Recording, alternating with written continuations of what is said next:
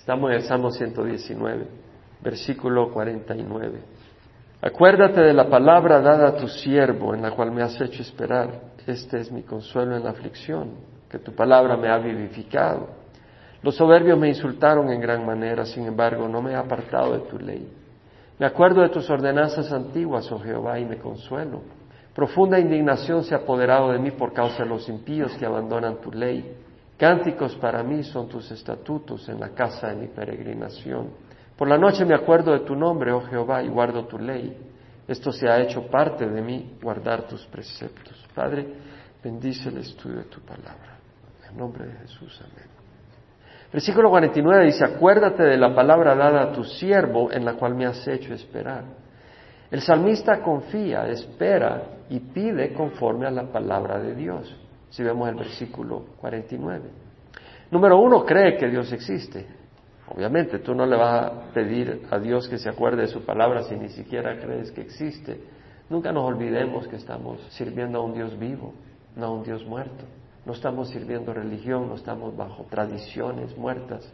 Estamos sirviendo a una persona, nos estamos relacionando con una persona. ¿Y cómo sabemos que Dios existe?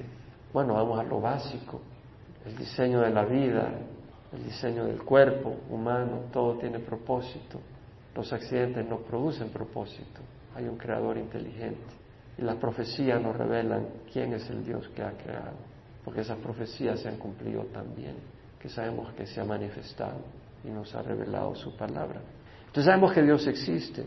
Y luego vemos de que eso es muy importante. Parece lógico, parece que no es necesario mencionarlo, pero el mismo libro de Hebreos lo dice. Dice, sin fe es imposible agradar a Dios, porque es necesario que el que se acerca a Él crea que Él existe y que es remunerador de los que le buscan. El mismo libro de Hebreo nos dice, hay que creer que Dios existe, no estamos sirviendo algo muerto. Y luego el samista conoce la palabra de Dios. Por eso dice, acuérdate de la palabra dada a tu siervo. Él sabe las promesas que Dios le ha dado a él. La palabra que Dios tiene promesas para nosotros. Es necesario conocer la palabra de Dios, conocer sus promesas. Y luego vemos de que el salmista pide de acuerdo a las promesas de Dios. Por eso dice, acuérdate de la palabra dada a tu siervo, en la cual me has hecho esperar. Ese acuérdate es una oración. Señor, cumple tu palabra, llévala a cabo en mi vida. Hay que creer que Dios existe, hay que conocer su promesa y luego hay que pedir que la cumpla. Es interesante porque el Señor mismo Jesucristo nos mostró eso. Cuando Él dijo, buscad primero su reino y su justicia y todas estas cosas os serán añadidas, serán dadas por añadidura. Está dando una promesa, que si tú buscas a Dios, Él se encarga de tus necesidades. Y sin embargo, unos versículos antes, en Mateo 6, el Señor le dice a sus apóstoles cuando les enséñanos a orar, les dice, así es como ustedes deben de orar. Padre nuestro que estás en el cielo, santificado sea tu nombre, vénganos tu reino haz en la tierra como en el cielo, danos hoy el pan de cada día. Está prometido y sin embargo nos enseña a pedirlo. Nos damos cuenta. Entonces Dios nos da promesas y nosotros debemos de conocer esas promesas y creer que Dios es fiel y que existe. Pero también hay que pedir a Dios que las lleve a cabo. Así como nos enseña a pedirle que nos dé el pan y el alimento diario, siendo que ya lo ha prometido. Entonces, ¿por qué hace Dios eso? Bueno, yo creo de que Dios quiere mantener una comunión con nosotros y no decir, bueno, Dios nos prometió todas estas cosas, nos vemos, Dios mío. Ahora en el resto de mi vida, yo espero que todo esto se cumpla. No, Dios quiere tener esa interacción y nos ayuda a mantener una actitud humilde, reconocer de dónde viene la bendición y que no somos nosotros, ni nuestra inteligencia, sino que es Dios el que provee y que dependemos de Él y nos mantiene una actitud de agradecimiento hacia Él, que es lo saludable. Qué cosa cuando la gente es desagradecida, ¿no? ¿Cómo nos molesta alguien que es... Y nosotros somos desagradecidos. Pero ¿cómo nos molesta cuando hay alguien que es desagradecido con nosotros? Porque no es bueno. Y es bueno reconocer que es Dios el que nos provee. Luego el versículo 50 dice, este es mi consuelo en la aflicción, que tu palabra me ha vivificado.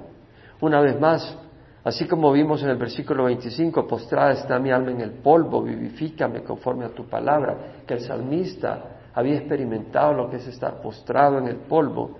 En el versículo 50 leemos de que él es un hombre que ha experimentado la aflicción. Y dice, este es mi consuelo en la aflicción, que tu palabra me ha vivificado. Y la palabra aflicción en el hebreo es oni, que significa miseria, situación miserable, aflicción.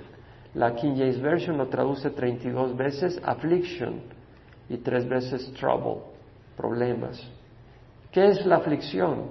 Es un sufrimiento, una debilidad, una enfermedad, una dificultad, una carga que te oprime, un problema que te aflige, un dolor físico que te angustia, o puede ser un dolor emocional, cuando alguien que tú quieres mucho te provoca dolor por una u otra razón, o puede ser una miseria, una penuria, una carencia, puedes tener carencia económica, o puedes tener una privación o una necesidad, o puedes estar pasando pobreza, un apuro, una desdicha, una desgracia en la familia o en el trabajo.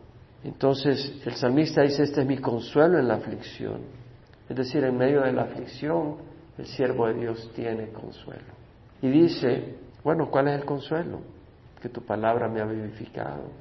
Es decir, la palabra de Dios, las promesas de Dios lo habían sostenido, le habían dado fuerza para seguir adelante. Y esto hace la palabra de Dios.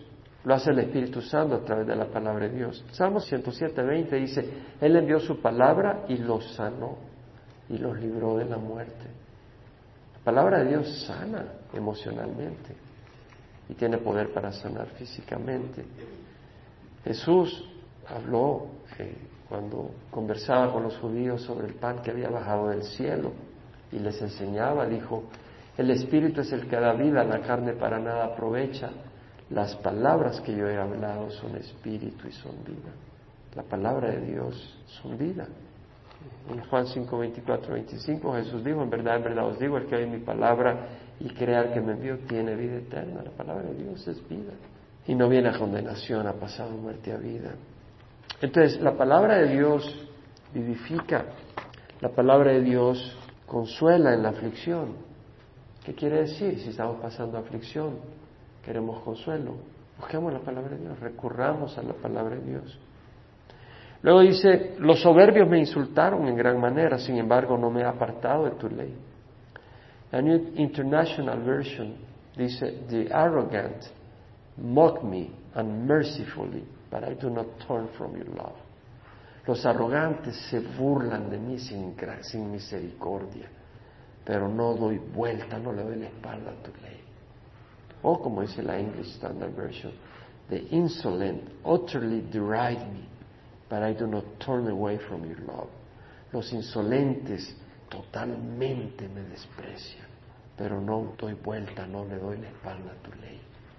La palabra ahí, de que los soberbios me insultaron, la palabra ahí, ese verbo de insultar en el hebreo es burlarse, ridiculizar, despreciar, menospreciar, mofarse. Y bueno, la burla, el desprecio es un arma poderosa de Satanás. ¿Cómo quiso hacer caer Satanás a Jesús en la cruz con la burla y el desprecio? ¿Y cuántos han dejado el camino de Dios por la burla, el menosprecio de la familia y de los amigos? ¿Cuánta gente cuando ya, ay, eres aleluya, no, vas a ir a la iglesia, el aleluya, y ya, hoy andas con la Biblia el santulón, mira que santulón, y empiezas a oír eso, ya te duele, ya le escondes ya no lees la Biblia, ya te da vergüenza, te vas aflojando. Estrategia de Satanás. Versículo 52 dice, me acuerdo de tus ordenanzas antiguas, oh Jehová, y me consuelo. La palabra ordenanzas acá, la King James y la New King James la traducen judgments. Y realmente esa es una buena traducción, juicios. La palabra es mishpat y quiere decir un juicio, una sentencia o el derecho de alguien de lo que es justo, de acuerdo a la ley un estatuto, la ley, una costumbre. Y ya dijimos que lo que significa realmente es, juicios porque cuando Dios da una ley, esa ley involucra juicio. Un juicio de lo que está bien y de lo que está mal. Un juicio de lo que corresponde hacer y de lo que no se debe de hacer. Una evaluación de Dios que es correcta. Una sentencia de Dios. Entendemos que dice me acuerdo de tus ordenanzas antiguas, oh Jehová, y dice ordenanzas antiguas. La palabra de Dios es antigua, pero nunca pasa de moda. Muchos cupones para los restaurantes y cuando eh, ya pasó de moda, ya pasó de fecha, no lo puedo usar. Muchos cheques tienen fecha de caducidad, puede cobrarlo, pero después de 60 días no vale. Los jóvenes envejecen y pierden vigor, sus fuerzas no permanecen para siempre. Los hombres perdemos memoria y agilidad mental con el tiempo. Las cosas se degeneran, se degradan. Los alimentos caducan, se deterioran después de cierto tiempo, se pudren. Las sociedades cambian sus reglas. Las reglas de Estados Unidos del año 1900 son muy distintas a las del al año 2014. Las modas cambian. Las máquinas, los carros, las secadoras, las lavadoras se arruinan, se oxidan. La tecnología cambia. Cuando yo era niño, la televisión era en blanco y negro. Me acuerdo cuando salieron las televisiones a colores. ¡Wow! A color, televisión. Tremendo. Y ahora es high definition. Me acuerdo cuando entré a la universidad teníamos que usar la regla de cálculo. Hice una reglita de cálculo que había que aprender a usarla. Tenía un gran potencial la reglita de cálculo. Después se usaron las calculadoras. Llegaron, en el primer año de universidad era correr el cálculo. Y me encantaba poder usarla porque tenía su astucia para usarla. Puedes hacer multiplicaciones, raíces cuadradas, raíces a la quinta, de todo con esa reglita. Movía ahí uno. Parecía magia. Y me encantaba usarla. Pero ya en cuarto año de universidad ya eran calculadoras las que había. ¿Para qué habías aprendido la regla de cálculo? Ya había calculadoras. Y luego vinieron los PC, las computadoras. Y ahora las laptops. Y ahora los tablets. Hace algunos años era con señal de humo que la gente se comunicaba. Después era con señal Morse. ¿Por qué? Porque señal de humo tienes que ver. Pero en señal Morse puede ser más lejos sin que veas el humo, ¿no? Ya. Ya. Señal Morse se comunica. Después el teléfono. Ahora es el smartphone. ¿Te das cuenta cómo cambian las cosas? O sea, y ya las cosas, si usas la señal Morse, estás obsoleto. No, no te comuniques con señal Morse. Usa un smartphone. Pero la palabra de los hombres mismos pierde autoridad cuando uno se muere. No puedes atravesar esa línea. ¿Te, tateaste? Ya no. Puedes atravesar la veces que quieras. O sea, los hombres se mueren, cambian las leyes, cambian los gobernantes, los presidentes cambian, los gobernantes cambian. O sea, todo cambia. Pero Jesús y su palabra permanece para siempre. Con poder fresca, nueva, vigente, efectiva, Hebreos 13:8 dice Jesucristo es el mismo ayer, hoy y siempre. Isaías 48 dice, sécase la hierba, marchítase la flor, mas la palabra del Señor nuestro permanece. Es importante entender eso. Mucha gente cree que la palabra ya, ya es vieja, ya antigua, sí antigua, pero mi amigo no caduca. En hebreo leemos la palabra de Dios es viva y eficaz y más cortante que cualquier espada de dos filos Penetra hasta la división del alma y del espíritu, de la coyuntura y de los tuétanos, y es poderosa para discernir los pensamientos y las intenciones del corazón. Entonces, es bueno invertir tiempo conociendo la palabra de Dios, porque nunca es en vano. Yo ahí invertí tiempo aprendiendo a usar la regla de cálculo, pero mi amigo ahora de nada me sirvió todo eso. Bueno, me sirvió para pasar segundo año y después al tercero, pero ya en el cuarto ya no necesité eso. Podemos confiar en la palabra de Dios, nunca es en vano. Y vemos acá de nuevo que dice, me acuerdo de tus ordenanzas antiguas, oh Jehová, y me consuelo. ¿Qué vemos? La palabra de Dios reconforta el alma, alienta, anima, apacigua, calma, tranquiliza. Compruébalo. Lee la palabra del Señor. Versículo 53, profunda indignación se ha apoderado de mí por causa de los impíos que abandonan tu ley. La palabra, la New King James Version la traduce indignation, la New American Standard, burning indignation. Indignación, indignación que quema. La palabra en el hebreo, salafa, su uso quiere decir calor quemante, un calor violento, furioso, intenso, tanto que la King James Version traduce eso como horrible, horror, o sea, algo que impacta. Y lo que está diciendo es que se llenó de un fuego por causa de los impíos que abandonan la ley. ¿Qué es lo que estamos viendo? Que el justo siente profundamente que otros abandonen, ignoren, desprecien la palabra de Dios. El justo se duele cuando la gente desprecia la palabra de Dios. Le duele al corazón. El justo desea profundamente, añora el día en que la tierra será llena del conocimiento de Dios. En Isaías leemos, la tierra estará llena del conocimiento de Jehová, como las aguas cubren la mar. Mateo, leemos que Jesús dijo en 5.6, bienaventurados los que tienen hambre y sed de justicia, porque ellos serán saciados. O sea, los justos tenemos hambre y sed de justicia. Podemos decir sí o no. O sea, tenemos una nueva naturaleza. Queremos ver el reino de Dios en este mundo. Ahora, muchos se ríen, se divierten con programas de televisión donde la gente actúa impíamente, ¿cierto? Muchos cristianos. Pero Pablo nos dice, el amor se hace sin hipocresía, aborreciendo lo malo, aplicándoos a lo bueno. Hay que aborrecer lo malo. Salmo 101.3 dice, no pondré cosa indigna delante de mis ojos, aborrezco la obra de los que se desvían, no se aferrará a mí. Hay un problema cuando el cristiano se sienta a ver una película que no honra a Dios. En serio. Es decir, el cristiano no se puede gozar en lo que no honra a Dios. Tenemos una nueva naturaleza. El que se divierte con la impiedad está participando de ella y cosechará fruto amargo. No podemos mezclarnos con la impiedad y que no nos manche. No nos podemos meter. No quiere decir que no vas a estar en el mundo, pero no puedes ser parte del mundo. No creas que puedes estar. Vamos con estos amigos a echar unos tragos. Al fin y al cabo es la mundial. Bueno, estoy teniendo tantos problemas que para dormir, en vez de ir donde el psiquiatra, no echar un traguito, ¿verdad? O tal vez no es eso, tal vez, bueno, ¿qué tiene de malo el vestidito, mujer? Está bien, un poquito corto, pero está bien. Y ahí andas con vestido sensual. O sea, seamos sabios. Proverbios 4, 14, 15 dice, no entres en la senda de los impíos, ni vayas por el camino de los malvados, evítalo, no pases por él, apártate de él y pasa adelante. Si te entretienes con programas que promueven y glorifican la fornicación, ¿sí? O sea, los programas, ahí están, aparecen en la cama. El don Juan, no, mi amigo, no puede ser. Es decir, promueven la fornicación, el irrespeto a Dios, a su palabra, o astucia mundana, mira qué astuto, pero es para robar. Y tú te estás divirtiendo, mira qué sinvergüenza, cómo la a hacer.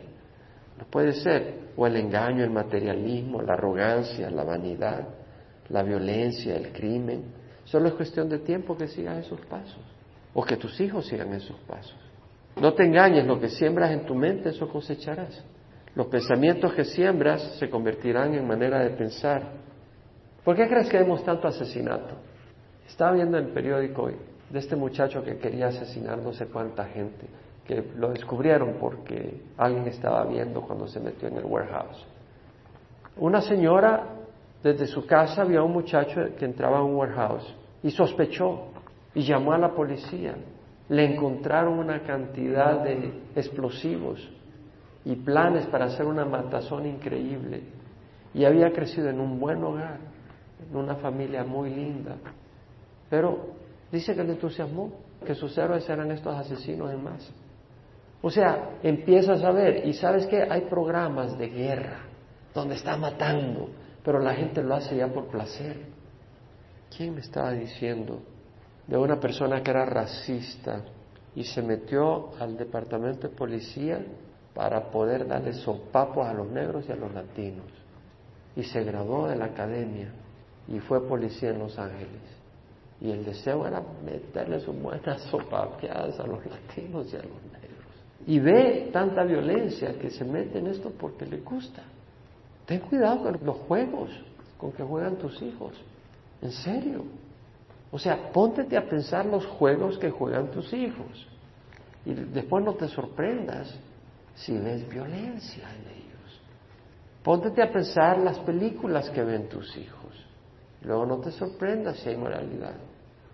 Y pareja, la fórmula para una buena relación de amor no es ver películas pornográficas. Porque si lo haces, después no te sorprendas si tu esposo está con otras mujeres. La pornografía no es algo que Dios ha instituido para un matrimonio sano. ¿Sabes lo que estaba leyendo? Y no lo podía creer. En Japón es prohibido cierto tipo de pornografía, pero una persona puede poseer pornografía de niños y no va contra la ley. En Japón. ¿Me estás oyendo? En Japón un adulto puede tener pornografía de niños y no es contra la ley. Y la explicación que dan es que solo es en la imaginación. Es absurdo. Póntete a pensar. Eso es totalmente absurdo. No puede ser solo en la imaginación, está en el corazón. ¿Tú confiarías en un adulto que disfruta pornografía de niños? ¿Tú permitirías que tus hijos anden cerca? Pues te hago saber, en Japón es legal, para que tengas entendimiento. Los pensamientos que siembras se convierten en manera de pensar. Esto es en acciones. Y el pecado maduro te atrapa y te lleva a la condenación eterna. Ten cuidado. Versículo 54. Cánticos para mí son tus estatutos en la casa de mi peregrinación.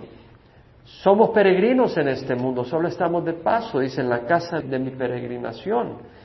En 1 Pedro 2.11, Pedro dice, amados, os ruego que como extranjeros y peregrinos os abstengáis de las pasiones carnales que combaten contra el alma. Pedro en su primera epístola, cuando estudiamos, recuerdo mucho, nos menciona que somos extranjeros y peregrinos, extranjeros y peregrinos. Un extranjero tiene distinto idioma, tiene distinto vestir, tiene distinto alimento. Nosotros debemos de tener distinto lenguaje. Nuestro lenguaje no debe ser soez ni mundano. Debemos de tener distinto alimento. Alimentemos nuestra mente con cosas buenas, no con basura. Debemos de vestirnos distinto, número uno, con pudor. Y número dos, con la sangre de Cristo, no con nuestra justicia propia, que es peor que trapos de inmundicia. Somos extranjeros y peregrinos. ¿Sabes que un peregrino tiene una meta hacia dónde va? ¿Un destino? ¿Qué destino refleja tu caminar? Tú te puedes dar cuenta cuando alguien es peregrino y cuando alguien se está estableciendo en un lugar. ¿Cierto o no? Hay una diferencia entre el que se quiere establecer en un lugar y el que va de paso. ¿No? Y en este mundo te puedes dar cuenta quién realmente tiene su corazón en este mundo y quién está de paso, ¿cierto? Y sabes qué, te tengo noticia por si no lo sabes, estás de paso. A las buenas o a las malas vas a pasar. Y no el examen, sino de esta vida a la otra. no te garantizo que pases el examen. Eso solo si pusiste la fe en Jesucristo y si tus obras lo comprueban no solo de los labios para afuera. Santiago 4, 13 al 14 dice, oíd ahora lo que decís, hoy o mañana iremos a tal o cual ciudad y pasaremos allá un año. Haremos negocio y tendremos ganancia. Sin embargo, no sabéis cómo será vuestra vida mañana. Solo sois un vapor que aparece por un poco de tiempo y luego se desvanece. El tiempo pasa, pasa el tiempo así. Y es necedad planear esta vida como si fuera todo lo que existe. Eso es el necio. Es necedad sacrificar el destino eterno por un rato de placer o alivio temporal.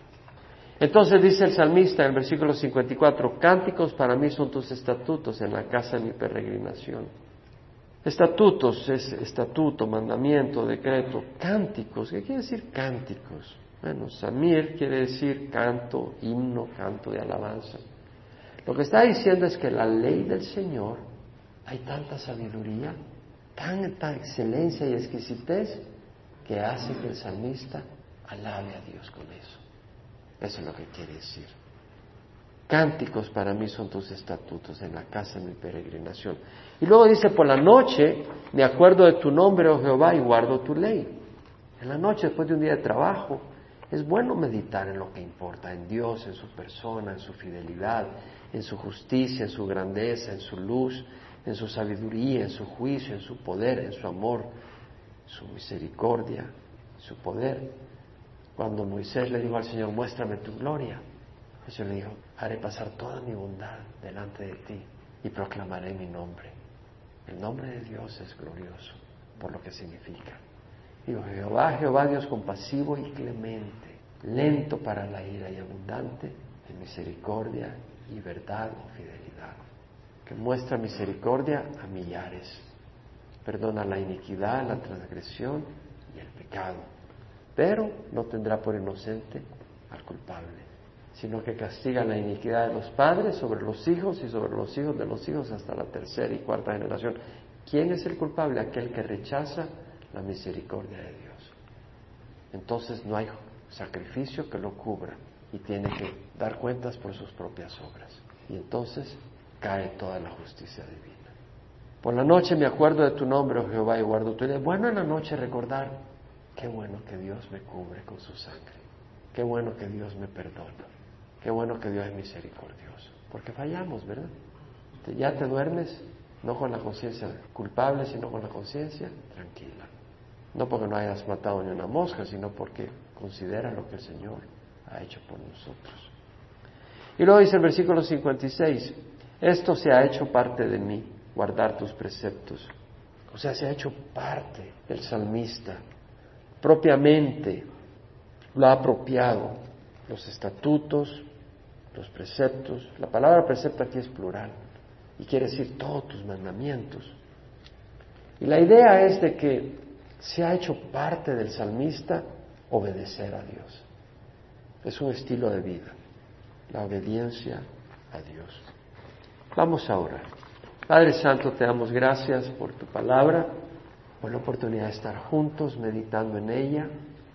Señor, ayúdanos a apropiarla, asimilarla. Gracias porque eres bueno. Gracias porque has perdonado nuestros pecados. Gracias porque tu palabra nos anima y nos enseña. Nos enseña, Señor, que debemos de conocer tus promesas y que podemos y debemos orar para que ellas se lleven a cabo en nuestras vidas. Ayúdanos, pues, Señor, a no perder las bendiciones por holgazanería y pereza y por no orar y no tener un corazón humilde que clama y pide. Y rogamos que bendigas este día, bendiga nuestros hogares, nos des y esta noche descansemos como bebés sabiendo que estamos en tus manos. En nombre de Jesús. Amén.